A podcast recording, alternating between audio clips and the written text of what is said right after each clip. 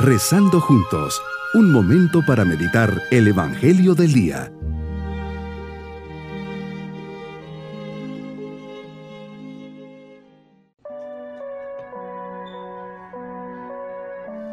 Me da mucho gusto saludarles en este día martes de la quinta semana de Pascua. El Señor siempre cercano a nosotros nos llena de alegría cada mañana. Agradezcamos el don de la vida. Toda nuestra fe parte de tu resurrección. Se fortalece en nosotros la certeza de que estás con nosotros para siempre. Por eso estamos seguros, tranquilos y serenos. Tu compañía nos libera de todos nuestros miedos, Estás vivo, Señor. Has vencido la muerte, has vencido el pecado, has vencido el poder del mal. Tu victoria nos da confianza, libertad y alegría. La convicción de que estás conmigo, de que me acompañas en todo momento por la gracia santificante y desde la Eucaristía me da una gran esperanza. Mi vida y mi presente no son inciertos u oscuros, tienen el rumbo seguro y claro de tu presencia. Meditemos en el Evangelio de San Juan, capítulo 14, versículos 27 al 31. Señor, una vez más te diriges a tus discípulos y con ellos a cada uno de nosotros. La paz les dejo, mi paz les doy. Me ofreces la paz, paz que nace de la verdad, de la justicia, del bien, de la solidaridad, de la generosidad y del esfuerzo por conciliar a las personas Vivir la paz sin estos elementos es imposible que llegue al corazón del hombre. Medito las palabras del Papa Francisco.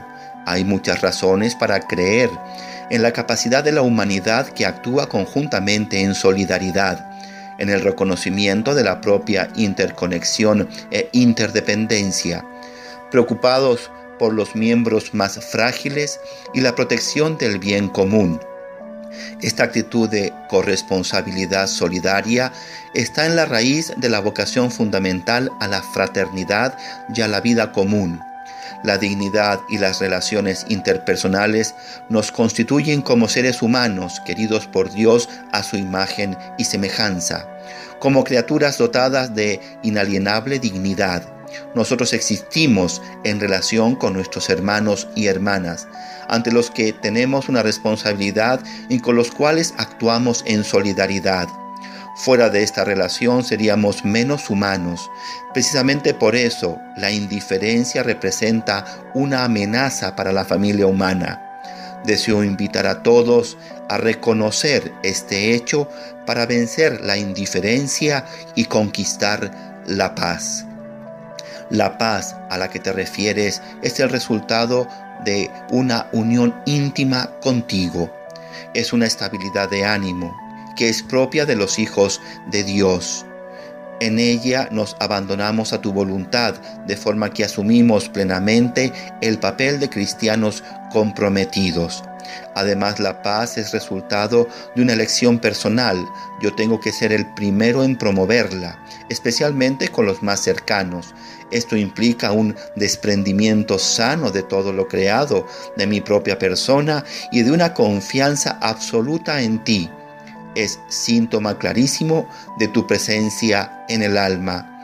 Señor, uno de los regalos más grandes que nos has dejado es la paz la paz profunda en el corazón que hace que el hombre, aún en medio de las más duras pruebas, no se sienta turbado ni con miedo.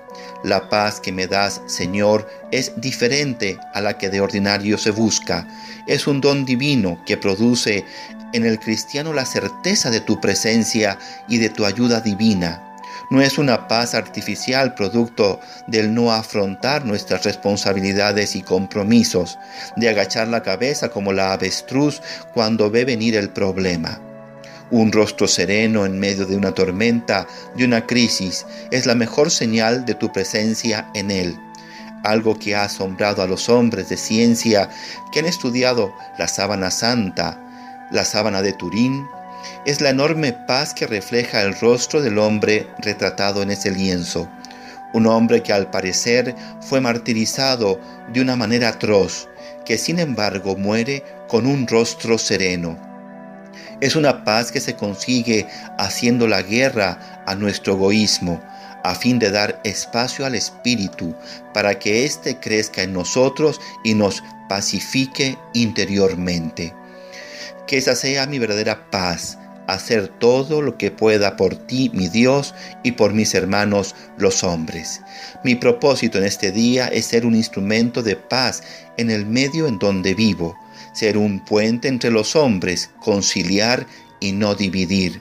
Mis queridos niños, Jesús nos deja su paz, no como la da el mundo, sino a través de la justicia, de la verdad, del bien. Seamos siempre instrumentos de la paz del Señor. Y nos vamos con su bendición. Y la bendición de Dios Todopoderoso, Padre, Hijo y Espíritu Santo, descienda sobre nosotros y nos acompañe. Bonito día.